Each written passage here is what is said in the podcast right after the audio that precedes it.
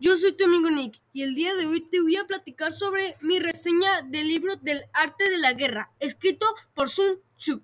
Comencemos. El arte de la guerra se basa en el engaño.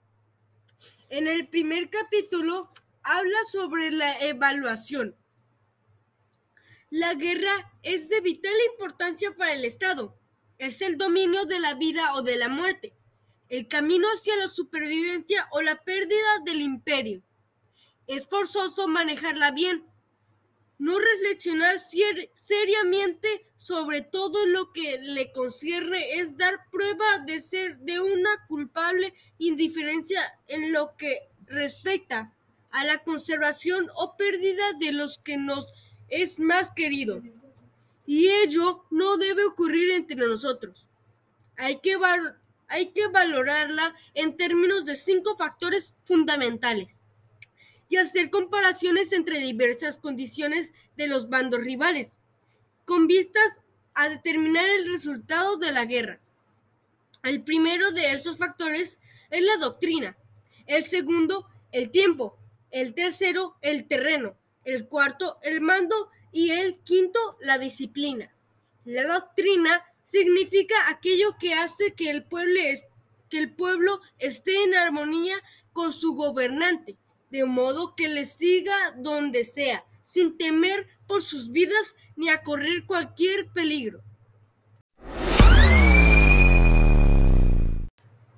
En el capítulo 2 habla sobre la iniciación de las acciones y dice si mantienes a tu ejército durante mucho tiempo en campaña, tus suministros se agotarán.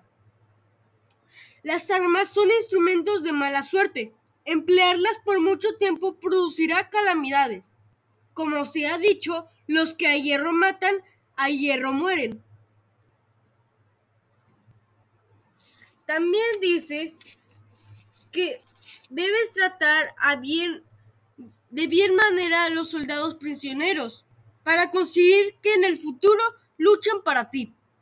A esto se le llama vencer al adversario e incrementar por añadura tus propias fuerzas.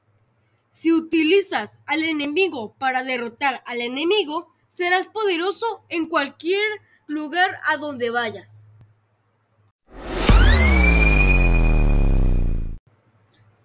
Capítulo 3 habla sobre las proporciones de la victoria y la derrota.